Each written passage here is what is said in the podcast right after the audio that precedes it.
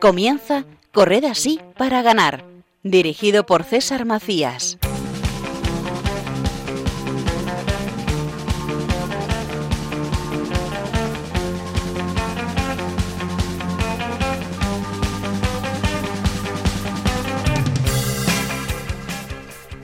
Hola, muy buenos días y bienvenidos a Corred así para ganar.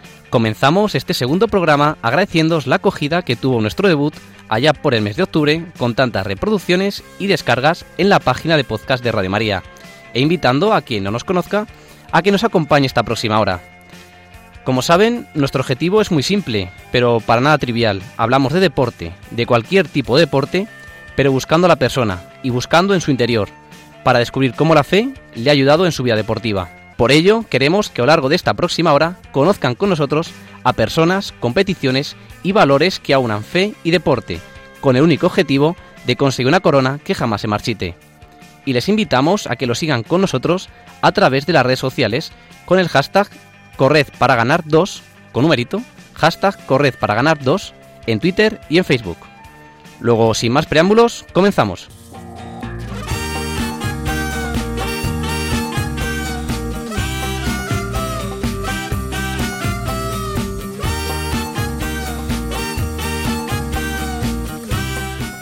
En esta mañana del 25 de noviembre retomaremos la Copa Católica de la mano de Carlos Rubio, persona muy cercana al terreno de juego que nos habla de su experiencia, actualidad y objetivos de esta competición que no para de hacer lío.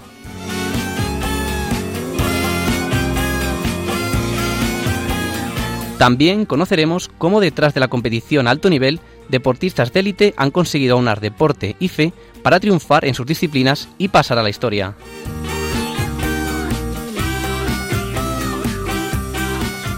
Hoy todos hablaremos de deporte e integración, conoceremos el vínculo que existe entre estas dos palabras y descubriremos cómo de importante es el deporte para mucha gente.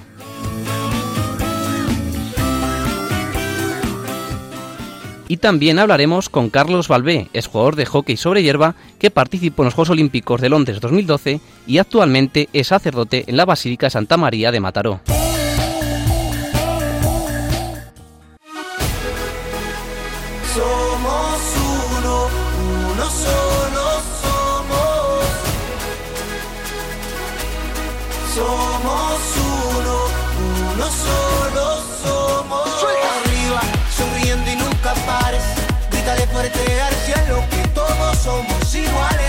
que la luna trabaja mientras el sol descansa, que la vida es solo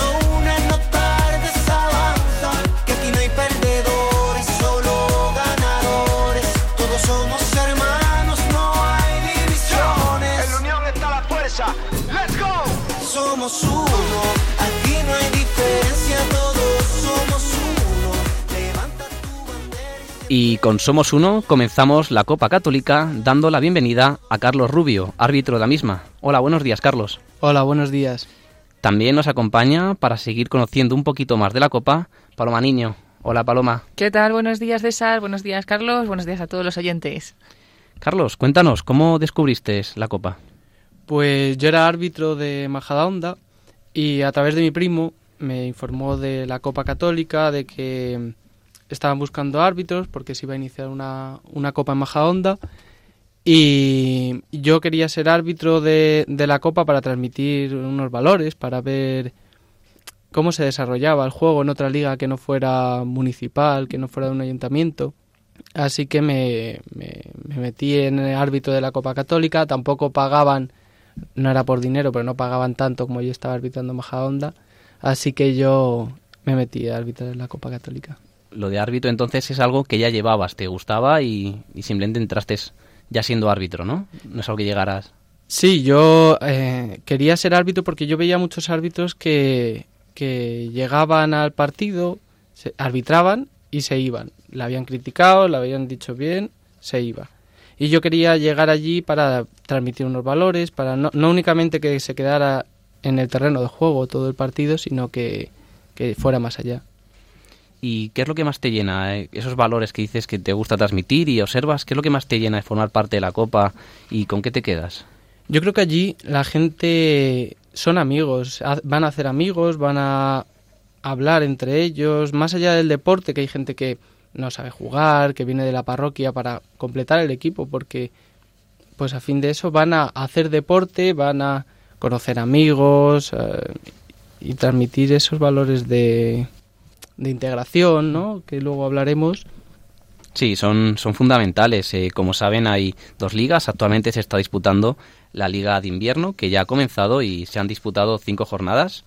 Eh, como líder está Nuestra Señora de Visitación, con 13 puntos, seguido de Santa María, Cristo de los Remedios, Santa Catalina Mártir, Asunción de Nuestra Señora, Santo Tomás Moro, el equipo de nuestro compañero Javier Aguirre, eh, Santa María de la Merced y Beato Manuel. Eh, cuéntanos, ¿cómo está desarrollando este, esta primera competición de invierno? ¿Más equipos? En esta primera competición eh, hay más equipos, hay árbitros ya mejor formados, porque estamos también ejercemos la labor de enseñar a nuevos árbitros que forman parte de la liga y que quieren colaborar en la liga para, para que se desarrolle plenamente y, para transmitir también esos valores que no se quede únicamente en el campo, en el has arbitrado bien, has arbitrado mal, sino que vamos a hacer amigos, vamos a conocer gente diferente y entre todos a transmitir esos valores en toda la liga. Y desde luego entonces podrías decir que has eh, llenado, ¿no? Eso que sentías de quiero no solo arbitrar y ya está, eh, participando en la Copa has conseguido eh, llenar, ¿no? Ese vacío. Sí, muchas veces llegas al, campo y ya después de tres años arbitrando ya conoces a, los equipos, a, a, los jugadores, incluso a los párrocos que van por allí para jugar, para entrenar a los equipos, pues Sí, yo creo que sí que se lo he conseguido. Yo creo que allí llegamos, incluso en, los torneos de verano nos tomamos eh, luego la comida juntos y yo creo que sí que está conseguido. Yo lo primero decir que admiro a todos los árbitros, porque al final muchas veces son el objetivo de todos los insultos, ¿no? Muchas veces lo malo de, del deporte, del fútbol, que saca de algunos lo peor, y los árbitros estáis ahí aguantando, ¿no? Sí, yo también me, impacta eso de que al final el árbitro pase lo que pase, está ahí, luego se va, y yo digo, bueno, él ha pasado por aquí, pero, pero entonces esa diferencia también que has notado entre una liga normal o, digamos, municipal y demás con las ligas católicas. Claro, además es una liga más cerrada estamos no somos muchos árbitros, pero estamos en una liga cerrada en la cual eh, nos conocemos todos. Después de tres años, yo llevo arbitrando tres años y nos conocemos todos. Y entonces ya después de tres años no vas allí a arbitrar y ya está. Te conocen, tienes una trayectoria y eh, se lo pasan bien contigo en el partido. No es que te estén enfocando todas las críticas, que era lo que decías, sino que tú eres un amigo más que estás allí en el campo y que cada uno tiene su función más allá en el deporte más allá ¿Y qué objetivos te marca si se marca la Copa para un futuro? ¿A dónde te gustaría que se llegara? Yo creo que hay que ampliar estos, estos valores de, no es solamente deporte, es deporte y unos valores, es deporte y, venir a conocer gente, a integrarnos todos. A mí me gustaría que se, que se ampliara, que hubiera más equipos, que hubiera más árbitros, que los árbitros incluso pues supieran eso, que no, no somos allí el centro de las críticas, sino que somos otro, otras personas dentro del terreno de juego cumpliendo nuestra función. Hemos conocido otro punto de vista dentro de la Copa Católica, maravilloso por cierto, y también nos hemos puesto un poquito al día. Muchas gracias Carlos por acompañarnos. Muchas gracias a vosotros. Y continuamos.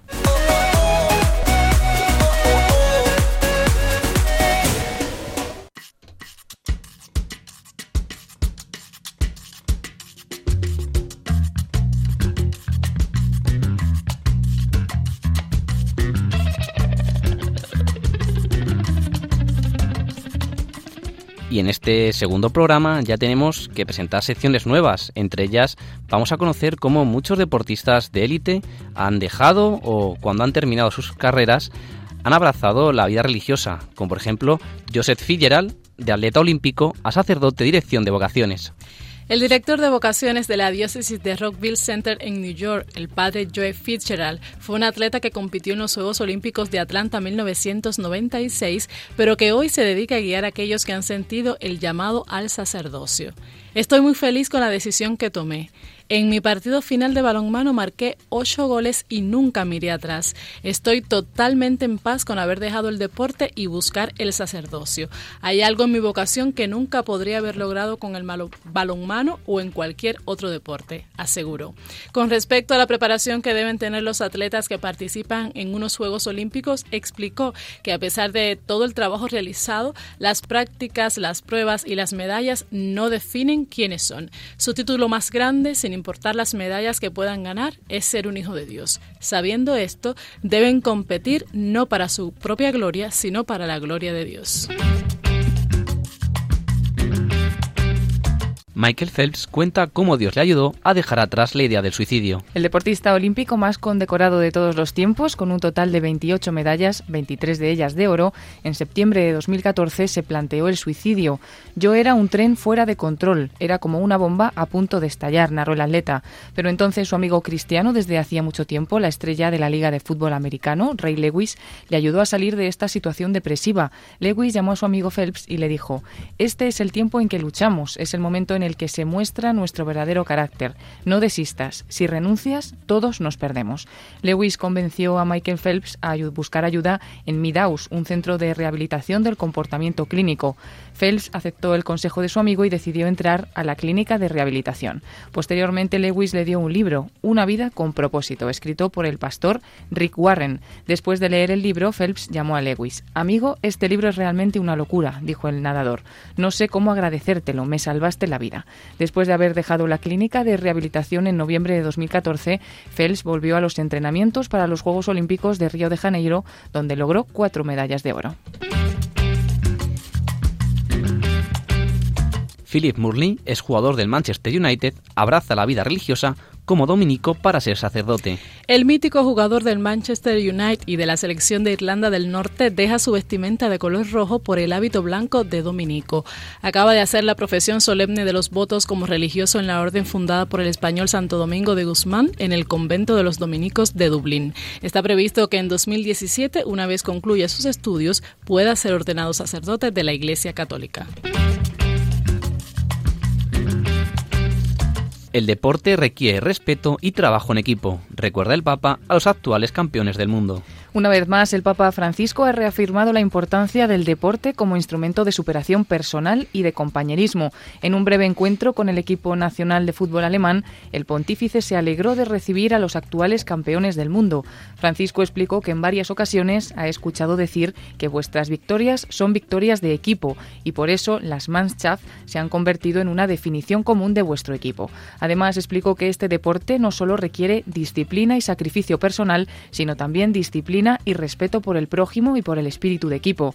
El Papa recordó a los jugadores y la directiva que tienen una responsabilidad más allá del campo de fútbol y hacia los jóvenes que a menudo los toman de modelo. Y terminamos recordando uno de los valores más importantes que el deporte nos deja en nuestras vidas, la perseverancia. En los Juegos Olímpicos de Barcelona 92, el británico Derek Redmond había llegado a los Juegos con muchas opciones de lograr medalla había superado con facilidad los cuartos de final, pero en la semifinal, después de 150 metros, tuvo un esguince muscular en la pierna y cayó al suelo. Los médicos se acercaron para llevarlo en una camilla, pero él los alejó. Se levantó y empezó a, a cojear hacia la meta, cuando de repente su padre saltó a la pista para ayudarlo a terminar la carrera entre los aplausos del estadio Luis Companys.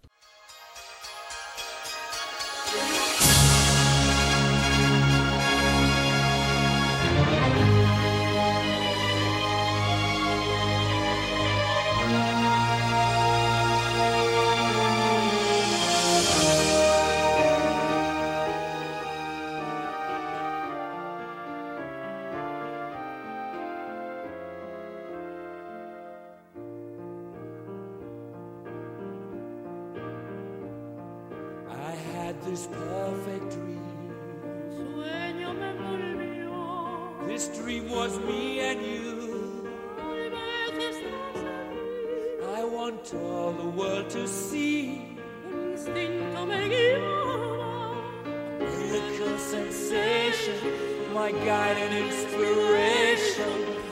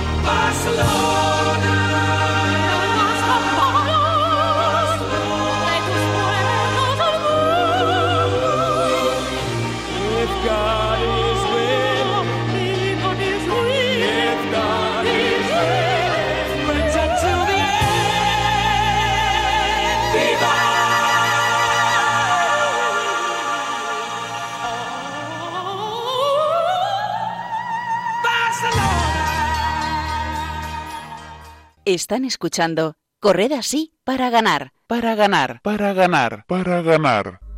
Esto no es un juego. No, no es un juego, es un programa de Radio María.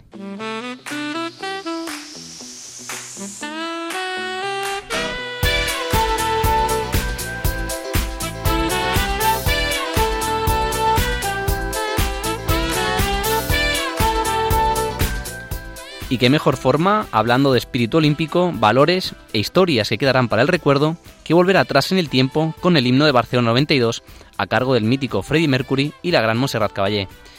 Claro, estamos en el segundo programa y hay secciones que estrenar, y esta es una de ellas. Estamos casi todo el equipo de Corres así para ganar al completo, con Paloma Niño. Hola, ¿qué tal? Glais.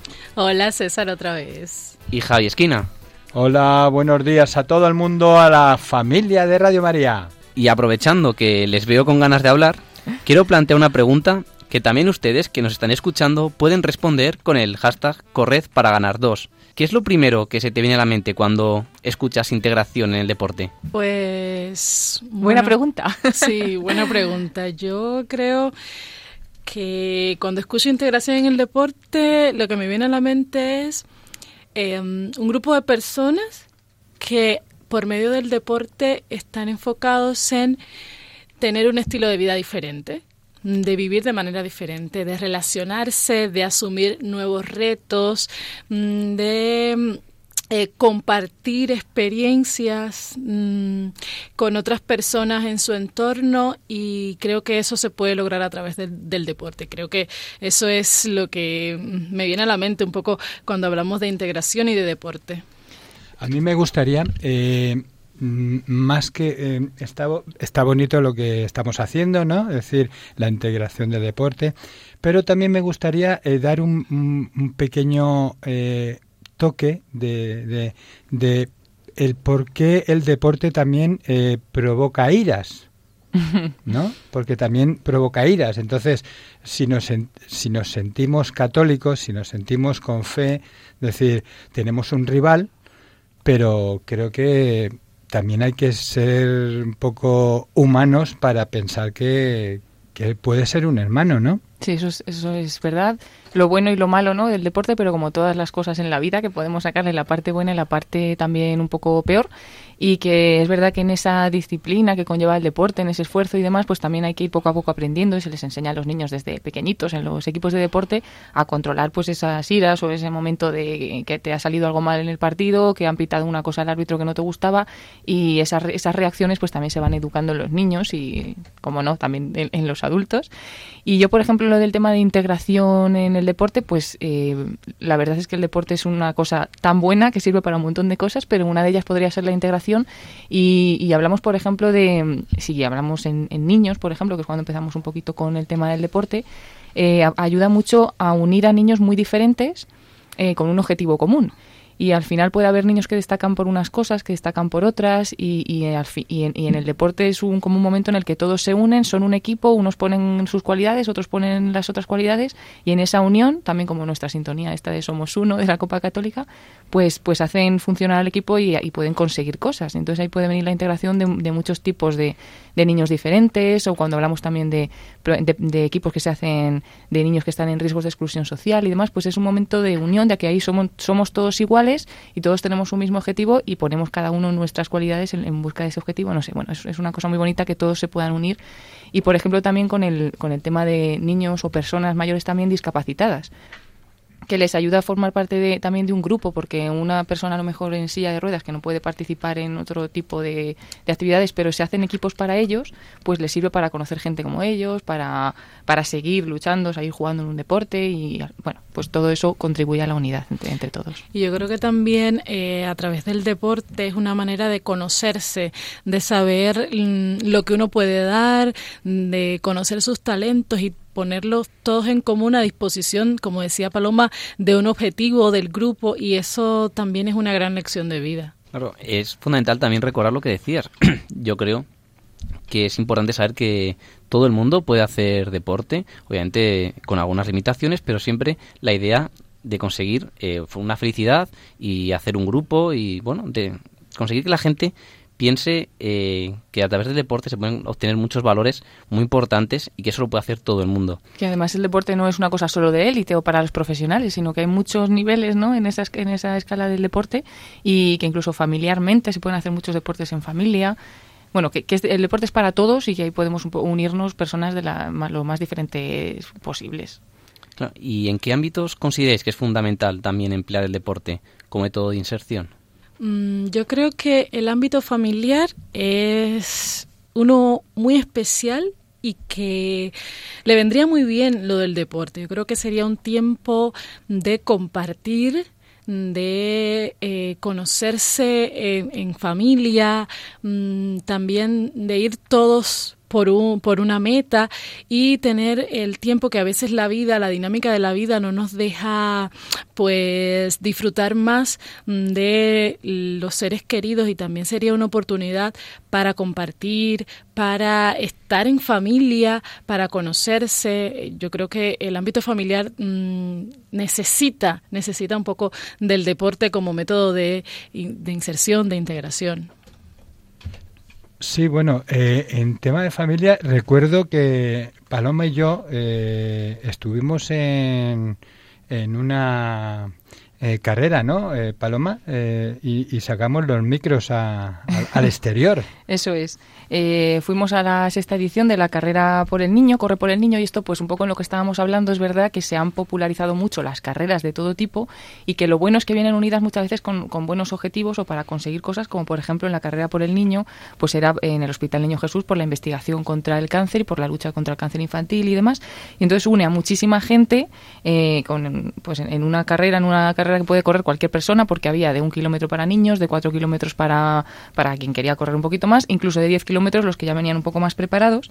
Y, bueno, pues eso también yo creo que, está haciendo mucho bien todo este tema de las carreras, que si realmente nos ponemos un poco a buscar, pues hay carreras de, de todo tipo, prácticamente todos los fines de semana en los que podemos participar y siempre por, por una buena causa. Pues en este caso estuvimos Javi y yo en la carrera por el niño y, y, era impresionante ¿no? la cantidad de personas que había, más de 10.000 inscritos y de todas las edades, desde los niños más pequeños posibles hasta gente muy mayor, de, pasando muchos años hacia arriba, pues que también estaban allí participando en la carrera. ¿Y qué tal si escuchamos un poquito de lo que grabasteis? Pues perfecto, porque hicimos varias entrevistas, ¿verdad, Javi? Y incluso teníamos allí una familia que estaba corriendo con, con, su niño que estaba enfermo y que pues ellos iban un poco porque les tocaba de cerca, pero agradecían a todos los que los que habían ido un poco también a ayudar. Y al final la gente, Javi, con lo que más se quedaba era con, con la ayuda, también con ese día feliz, en familia, de estar Sí, sí. pasándolo en deporte, pero, pero con el objetivo por el que iban. Eso es, y bueno, lo, lo escuchamos, ¿vale? ¿Cuántos años tienes? Nueve. ¿Nueve? ¿Es la primera vez que vienes a una carrera de este tipo? No. No, ¿cuántas veces has venido? Tres. ¿Tres veces? O sea, desde que tenías... ¿Cuántos años? Siete años. Siete añitos. Seis. Seis. Porque Te lo pasas bien y estás con tus amigos.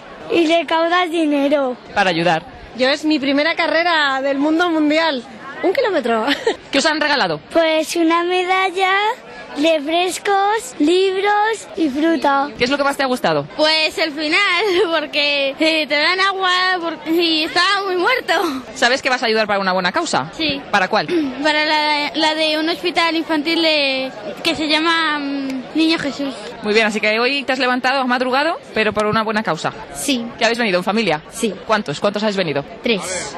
¿Qué sois? La mamá, el niño mayor, la niña pequeña. ¿Qué tal? ¿Es la primera vez que vienes a la carrera? Sí, 10 kilómetros la primera. ¿10 kilómetros? ¿Y qué tal ha ido? Bueno, un poquito mal al principio, era muy divertido, había muchas cosas, está muy bien. Y bueno, al final muy bien. Al final has aguantado. Sí, aguanta, aguanta. Bueno, ¿y por qué venís? ¿Qué es lo que os mueve a venir a esta carrera solidaria? Bueno, pues primero que es algo bonito para hacer en familia, deportivo, un ambientazo increíble y encima podemos ayudar a alguien, o sea que, bueno, pues no se puede pedir más. ¿Y cómo conoció la carrera o qué le impulsa a venir? Tenemos un nene con hemiparesia. Ah, está también aquí el, el peque. Sí. ¿Y, ¿Y ayuda, este tipo de iniciativas ayudan? Ayuda a estar más contentos y todos mejor, o sea que venimos toda la familia. ¿Tú también has corrido? ¿Cuántos años tienes? Cuatro. Cuatro añitos. ¿Y has corrido la carrera entera entera? ¿Qué campeón? ¿Qué es lo que más te ha gustado de todo? ¿Es la primera vez que eres voluntaria?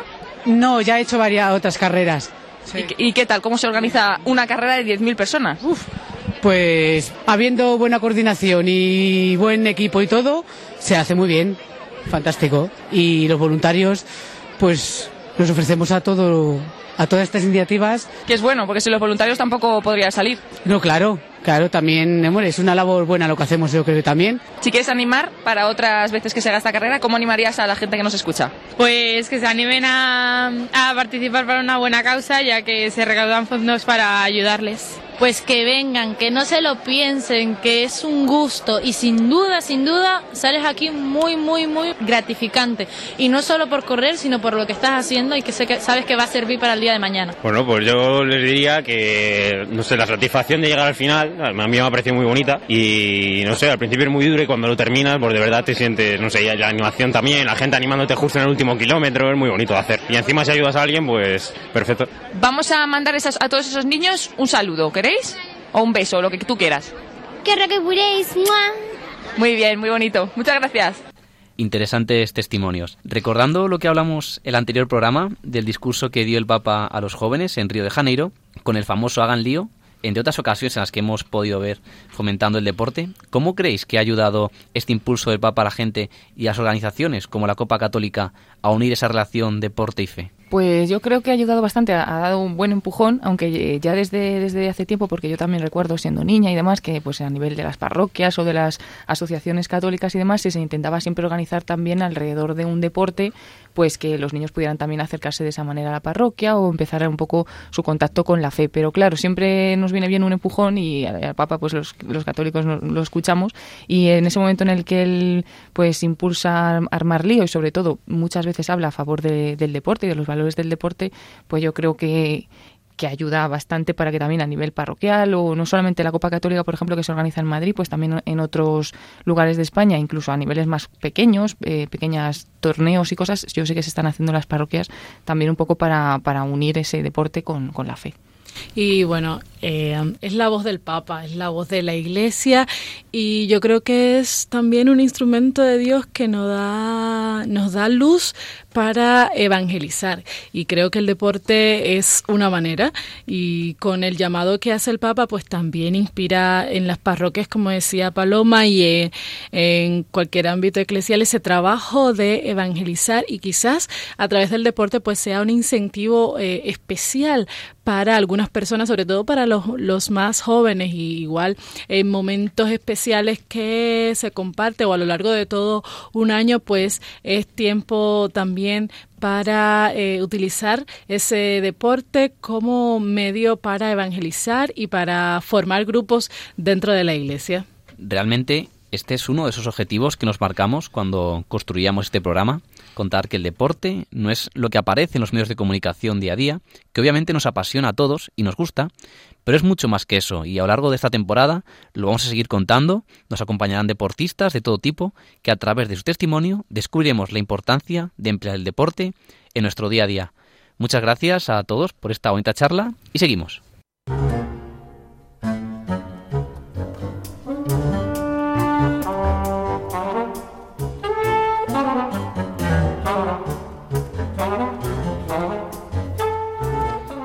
Y hoy tenemos el honor de poder hablar con una persona muy vinculada al deporte desde su juventud y a la Iglesia en la actualidad. Estamos hablando del sacerdote de la Basílica de Santa María de Mataró y es deportista olímpico Carlos Balbé. Hola, muy buenos días, Carlos. Hola, muy buenos días. ¿Qué tal? ¿Cómo están? Muy bien. ¿Tú qué tal estás? Bien, muy bien. Genial. Para la entrevista, claro, hemos notado que eh, te siguen llamando por tu nombre cuando competías, ¿no? Litos, ¿cómo prefieres que te llamemos? Litus, es de, mi nombre es Carlos, pero todo el mundo me llama Litus, con U, de Carlitus en catalán. Y la verdad es que todo el mundo ya se me, tanto mis padres como yo cuando me presento, todo el mundo me llama Litus, así que me siento más identificado con Litus que de gente que me llama Carlos y tampoco hay problema. Vale, perfecto. Entonces con Litus continuamos. Eh, como saben, también nos acompañan Paloma Niño. Hola, buenos días. ¿Qué tal? Buenos días, buenos días, padre. Encantada de hablar con usted. Hola, buenos días, Paloma y Glaisis Carbonel. Hola, buen día, padre. Encantada también de compartir este ratico con usted. Igualmente, buenos días. Como hemos comentado, Carlos Balbé, de 31 años y de la localidad barcelonesa de Terrassa, es el actual sacerdote en la Basílica de Santa María de Mataró. Pero su vida no siempre ha ido ligada al mundo espiritual. Ese cambio surgió mientras era jugador profesional de hockey hierba. Hablemos de esos inicios. ¿Cuándo empezaste en el hockey? Pues yo soy de una ciudad que eh, se llama Tarrasa y empezamos desde muy pequeñitos porque aquí la mayoría de gente, pues muchos juegan a hockey.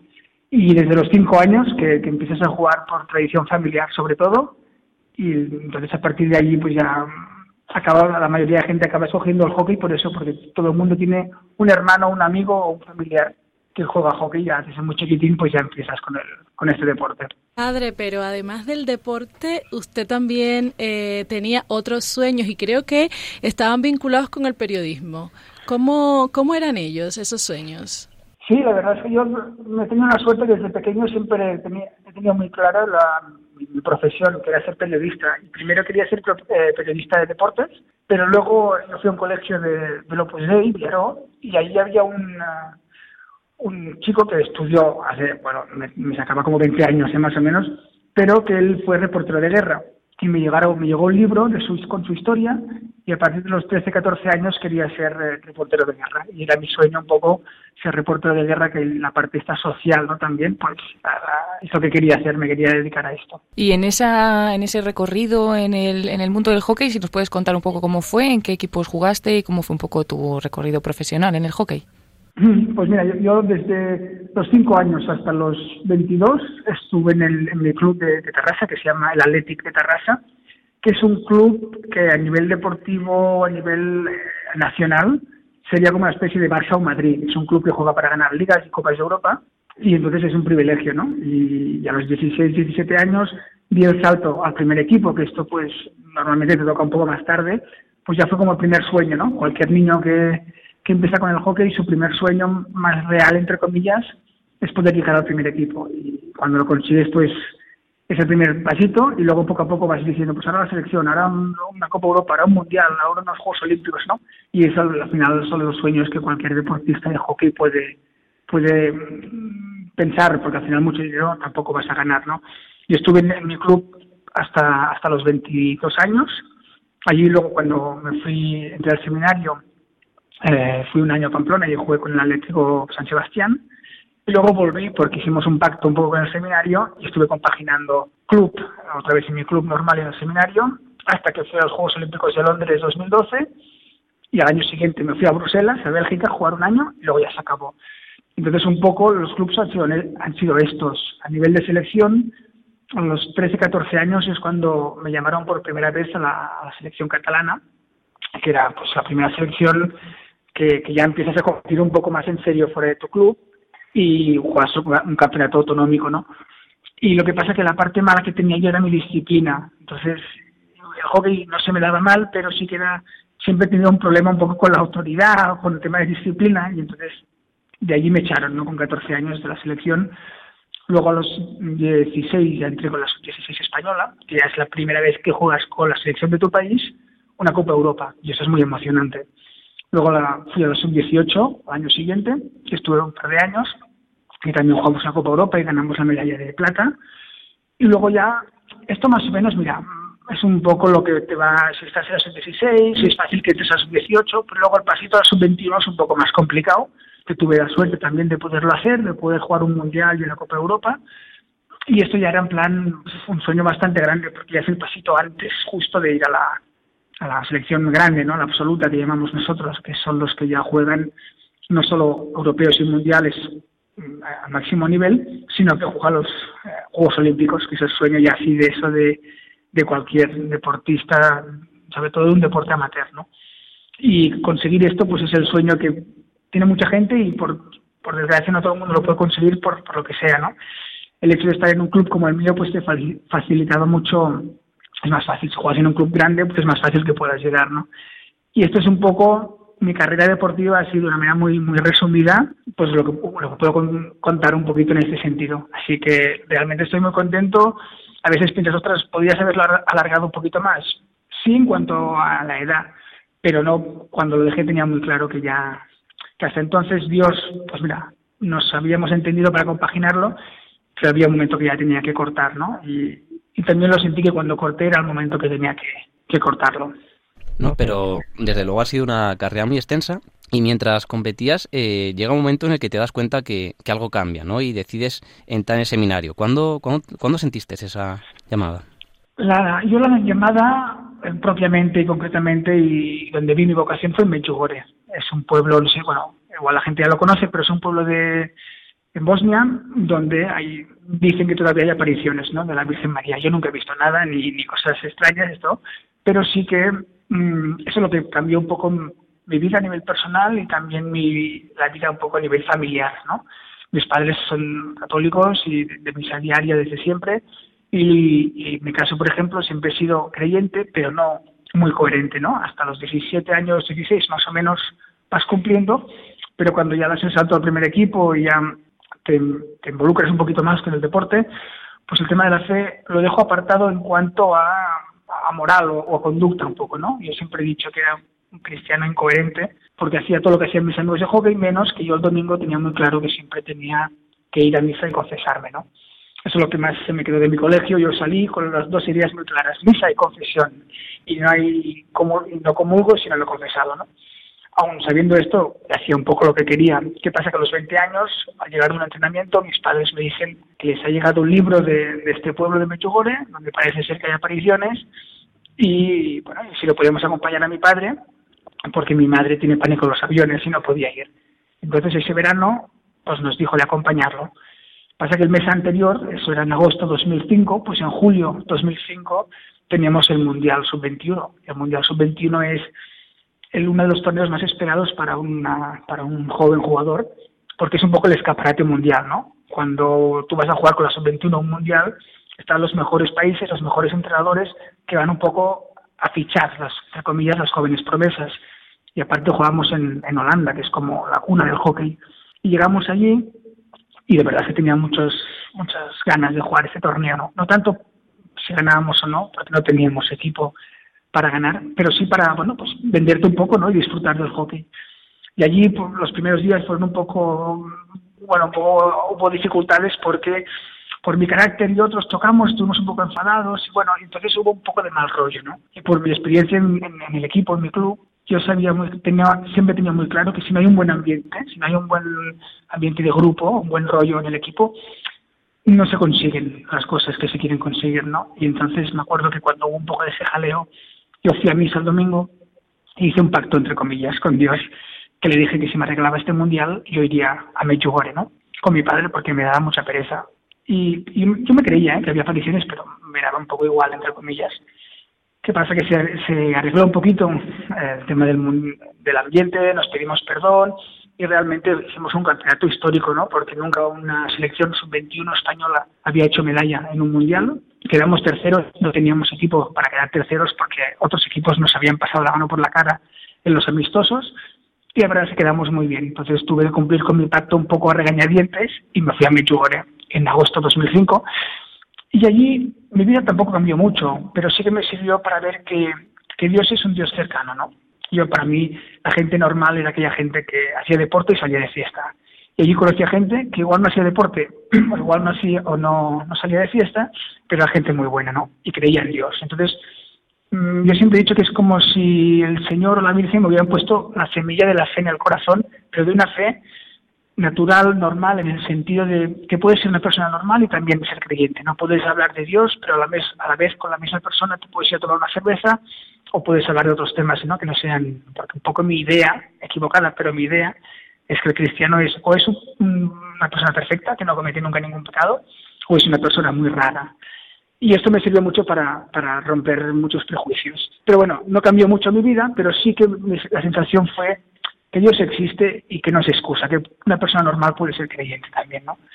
Y durante esos dos años, 2005 y 2006, pues fui pasando igual, pero sí que a, medida que iba teniendo, entre comillas, pequeños éxitos, ¿no? De ganar una liga, de ir con la selección, de ganar pues una Copa del Rey, de, que un equipo te quiera fichar, de que se empieces a trabajar, pequeños eh, logros humanos y compaginados con mi vida, que, que por ejemplo en la universidad yo nunca iba a clase, pero al ser deportista de élite pues íbamos aprobando, mm, mi vida se centraba básicamente en deporte y salir de fiesta, ¿no? Y en el fondo me lo pasaba muy bien, pero yo sabía que no era feliz. Hasta que un poco en el 2007, que entró con un poco de revolución, perdón, en el 2006, que hay cosas que, hay que encajar, ¿no? Y esto, la verdad es que no estaba muy contento con lo que estaba haciendo, aunque lo tenía todo, y era muy, o sea, no tenía una crisis existencial que todo me iba mal, al revés, todo me iba fenomenal, todo me iba muy bien, pero me encontré en, diciembre de 2006 que se muere mi abuela. Y allí es la abuela pues típica que ella pues tenía más de 60 nietos porque tenía 12 hijos, es una abuela que comía y cenaba siempre con ella. Fue la primera vez que me encontré con la muerte de cara, ¿no? Se murió con 97 años, que es lo que tocaba. Pero sí que pensé, ostras, la vida es mucho más que hockey y fiesta, ¿no? Tiene que haber algo más. Que yo igual ya lo sabía, pero sí que no lo había igual experimentado de esta manera. Y bueno, y entonces eh, empecé a intentar centrarme un poco en, la vida, sin hacer grandes cosas, pero centrarme, ¿no? hasta que el verano 2007 es lo que cambia, lo que cambia todo. Ese verano tenía que debutar, no debuté con la selección absoluta, que estaba preparando los Juegos Olímpicos de Pekín, pero yo sabía que mi vida tenía que, no sabía por dónde iba, nunca había pensado ser sacerdote, hasta que, bueno, me puse enfermo, yo me acuerdo que hablé con Dios, en esa época estaba intentando rezar un poco más, y dije, bueno, mm, no sé qué quieres de mí, ¿no? Si me meto con el hockey, pues ya iba a meterme con la selección, la saco, y seguramente me iba a Alemania a jugar con un equipo que teníamos, teníamos hablado que fichaba, pero también por otro lado sabía que, había algo en mi interior que me estaba diciendo que, a pesar de tenerlo todo no era feliz, ¿no? Y providencialmente o lo que fuera, a cabo de dos tres días me, tuve la, el, la, la, ¿cómo se llama? la mononucleosis, no me podía levantar de la cama, estuve tres meses en hay tres semanas en cama, no pude irme ese verano 2007 con la selección y entonces me encontré a finales de julio que no tenía nada que hacer y tenía que esperarme a recuperarme hasta, hasta septiembre, que volvíamos con la selección. Y ese fue ese verano que me fui en agosto de, a Medjugorje con mi familia. y un poco allí fue toda la revolución. Esa semana fue como el Señor, a base de, es verdad que igual fue una semana que recé mucho porque estaba en un momento muy sensible un poco de mi vida, pues, sentí o, vi que el Señor me pedía dejarlo todo y, y dedicarme a, bueno, a intentar si, si mi camino era sacerdocio o no. Y así fue hasta ahora. Padre, y bueno, ya ha pasado un tiempo, pero es difícil obviar toda esa trayectoria deportiva que usted tuvo. ¿Cómo diría que le ha ayudado la fe en su vida deportiva y qué se ha llevado del litus deportista a su vida sacerdotal? Uf, de lo que me haya llevado es todo. Yo siempre he dicho que, que todo lo que, para lo bueno y para lo malo, lo que soy y lo que he aprendido, es gracias al, al deporte. O sea, todo lo que las virtudes, o igual algunos y los efectos, evidentemente, es gracias a lo que he aprendido en el campo, en la rutina, en la disciplina, todo, ¿no? Pero sobre todo lo que aprendí más a valorar del deporte, o cuando lo viví de una manera totalmente distinta a lo que estaba acostumbrado, fue el año olímpico, el año 2011-2012, que es cuando tenía que compaginar un poco el seminario, pero sobre todo la preparación de unos Juegos Olímpicos, ¿no? Que es una preparación pues súper dura en el sentido de muy intensa, ¿no? Y allí vi que el deporte no es simplemente deporte, ¿no? Yo hasta entonces hacía deporte para hacer deporte, me gustaba y hasta te ganas cuatro duro, cuatro dinero y te lo pasas bien, ¿no? Y aquí se acaba, ¿no? A mí ese año me sirvió mucho para, para entender que detrás del deporte hay toda una serie, ya no solo de valores, que también, o sea, todo lo que hay, esa disciplina, temas de puntualidad, temas de trabajo en equipo, temas de compañerismo, sino la suerte que he tenido de hacer deporte, ¿no? Y esto es un poco lo que ahora yo me gustaría como transmitir. Eh, yo he tenido la, suerte o el privilegio de, poder hacer deporte a un nivel.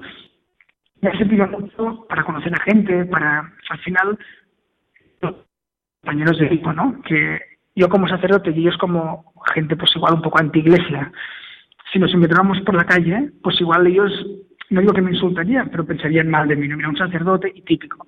En cambio, estando en el mismo equipo de hockey, somos amigos íntimos, ¿no? Y el hecho de cómo el deporte une y ayuda a romper muchos prejuicios.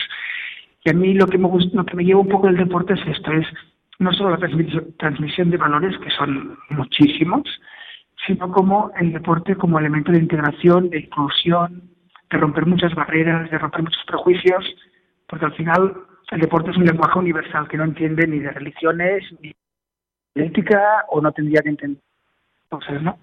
Y es uno de los elementos que igual más unión o más comunidad pueden, pueden llegar a ser. Y esto es un poco lo que me llevo. Lo, en general, cuando me preguntan así, los dos, tres valores más claros, para mí uno es el, trabajo en equipo, porque en un equipo, por mucho que seas el crack y el más bueno, que no era mi caso, ¿eh? pero que son los dos o tres que eran los más buenos, ellos eran conscientes que solos no pueden hacer nada, ¿no? Entonces, o trabajas en equipo o no puedes hacer nada. Y el otro, sobre todo, el espíritu de, de sacrificio. Eh, el hecho de, me acuerdo mucho, ¿no? Los típicos entrenos en invierno con, con aquel frío, lloviendo y esas broncas del entrenador y que te cuestan mucho, pero al final son los que te hacen ir creciendo, ¿no? Entonces, el trabajo en equipo y lo que es el sacrificio y sobre todo la humildad, porque al final muchas veces te toca al revés, o te has trabajado mucho, te han metido un vosotros, que es lo que intento aplicar no solo en mi vida, sino intento transmitir realmente en, en. Que el deporte a mí me lo ha dado todo, sobre todo entendiéndolo bien, ¿no? Me lo ha dado todo y es lo que intento yo ahora transmitir a, desde mi punto de vista o desde mi situación como sacerdote. Precisamente hemos estado hablando en este programa también de cómo el deporte ayuda a la integración y bueno, pues nos hemos enterado que desde que ya eras diácono primero en, la basílica en la que estás, pues comenzaste con los niños del barrio a hacer algún proyecto deportivo y que también tienes algún proyecto en este sentido, ¿no? Para unir a estos niños de que están en riesgo de exclusión social. Sí, la idea es, bueno, aquí lo que hacemos el sábado por la mañana está abierto y vienen los niños que quieren jugar a fútbol y no pueden por distintas circunstancias y vienen aquí, hacemos un partido de fútbol y luego acabamos con un aperitivo, unas patatas y una Coca-Cola y nos vemos un poquito, ¿no? La idea es, bueno, que puedan darles la oportunidad. Yo me gusta mucho hablar de dar la oportunidad de hacer deporte, ¿no? Porque hay gente que igual no quiere, pero hay gente que no, no se le ha planteado, no puede hacer deporte, ¿no? Entonces, esto el sábado por la mañana hacemos esto, ¿no? Y luego hay dos cosas que tenemos en mente que se están comenzando ahora poco a poco, más de, de, ver cómo está el terreno para intentar entrar, que es uno, hacer deporte en, o, o, entrar en las cárceles a través del deporte, ir a jugar a fútbol allí con ellos, con los presos, y bueno, y al final jugar a fútbol todo el mundo que, que le gusta, pues le encanta que vengan de fuera a jugar a fútbol y echamos ahí un partidito, y luego la idea es que a base de partidos pues podamos entrar en una relación con, con los presos, ¿no? Esto por un lado. Eso lo hemos ido un par de veces y ahora tenemos que coger una buena dinámica para que vaya bien. Y por otro lado, sí que nos gustaría crear, sea a través de Caritas, o sea a través de la Iglesia, o sea a través, bueno, cómo, cómo buscar la, manera de, de ofrecer el deporte a esto a, personas que están en riesgo de exclusión social, pero no solo deporte por el deporte de competir, sino el deporte de, porque todo niño creo que tiene el derecho a hacer deporte, creo que tiene el derecho de divertirse, y que si se puede competir, que yo también creo que el hecho de competir es importante, porque aquí todo el mundo queremos ganar, aunque luego lo aceptemos mejor o peor, pero también es importante, ¿no? Pero sí que creo que, todo el mundo tendría que tener la oportunidad de hacer deporte, de crecer como personas a través del deporte, porque también me lo creo porque lo he visto, ¿no? Personas que igual humanamente, en nuestro contexto social, pues igual les cuestan más los estudios o les cuesta más lo que es relaciones sociales, igual podrían han tenido la autoestima baja, pero han jugado hockey, han, han sido muy buenos y esto les da una autoestima y una bueno que les ayuda a crecer como personas, ¿no? Y esas personas que te crees que igual no podían hacer nada, entre comillas, ¿eh? En la vida, pues gracias al hockey, pues han conocido a gente, se han encontrado en un marco o en un contexto que se sienten a gusto, sí que les ayuda a crecer como personas, que igual les han fichado un equipo de fuera y han aprendido un inglés o un francés perfecto que luego les permite poder trabajar. O sea que al final, gracias al deporte, se pueden hacer muchas cosas. Lo que me gustaría es dar esta oportunidad a las personas que igual, pues por su situación económica o social, no tienen o no tendrán nunca esta oportunidad. Esto es la idea, esto es la, la idea es hablar con mucha gente que quiere ayudar y hay que ir buscando, que es, eh, hay concretando, ¿no? Pero la idea es que es un poco a gran escala el proyecto que, estamos hablando con mucha gente que a ver si va saliendo y lo que es más concreto la parroquia es esto. Lo que hacemos es jugar al fútbol mm, los sábados con los chavales que viven media hora o tres cuartos de hora antes para poder jugar a fútbol o comprar pelotas que juegan a básquet, ¿eh? pero la idea es ir poniendo que los niños, bueno, que vayan haciendo un poco de deporte y a partir de aquí sale. Ojalá salga ese proyecto adelante y realmente increíble su historia, padre. Muchas gracias por compartir unos minutos con nosotros. A ustedes por confiar en mí. Y bueno, el equipo de Correz así para ganar le, le, dedica una canción de las siervas que combinan el hábito con la música. Gracias, gracias padre. padre. Muchas gracias.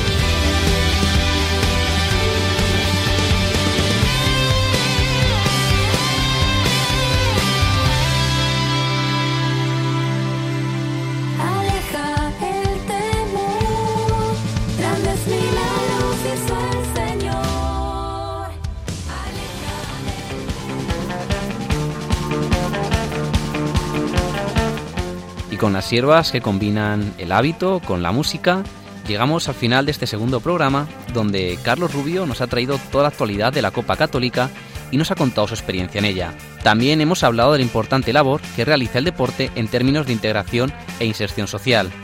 Y por último, hemos hablado con el padre Carlos Balbé, diploma olímpico en Londres 2012 y actual sacerdote en la Basílica Santa María de Mataró, que nos ha contado cómo han sido sus pasos desde que comenzó en el hockey hierba, llegando a ser un deportista de élite y logrando grandes éxitos, pero que no llenaban hasta alcanzar su verdadera vocación. Para ello hemos contado con Paloma Niño. ¿Qué tal César? Yo encantada de estar en el programa y me llevo también muchas cosas que he aprendido. También con Glais Carbonell, muchas gracias. Gracias a ti, César, a todos los oyentes y bueno, eh, los animo a involucrarse en deporte los que hasta ahora no lo han hecho. Ah, es una buena hora para, para ponerse a hacer deporte, para salir a correr, por ejemplo. Muchos empiezan a esta hora y seguro que lo hacen escuchándonos. Y en el control técnico ha estado Javi Esquina. Muchas gracias. Muchas gracias a ti, muchas gracias a Glaise, muchas gracias a Paloma, muchas gracias a todo el mundo, a los invitados y muchas gracias por escucharnos, familia de Radio María. Y a ustedes recordarles que pueden contactar con nosotros para lo que deseen, sugerencias, críticas, halagos o cualquier cosa que gusten, pueden enviarnos un correo a correzasí para ganar arroba radiomaria.es. Correzasí para ganar arroba radiomaria.es. También pueden escribirnos a través de correo postal a Paseo de Lanceros número 2, primera planta 28024 de Madrid, a la atención del programa. Y como no, a través de las redes sociales, en nuestro Twitter del programa, arroba corred para ganar, arroba corred para ganar y mismo nombre en Facebook. Y por último, recordarle que si desean volver a escuchar el programa o quieren invitar a alguien a que lo haga, use los podcasts de Radio María. Ahí podrá escuchar todos nuestros programas y muchísimos más que también le recomendamos en radiomariapodcast.es. Sin más preámbulos, recordarles que tienen una cita con el deporte y con Radio María el próximo 23 de diciembre a las 5 de la mañana. Correremos una hora y les aseguro que todos ganaremos. A continuación les dejamos con El Señor de la Salle, dirigido por el Padre Guillermo Camino. Buenos días.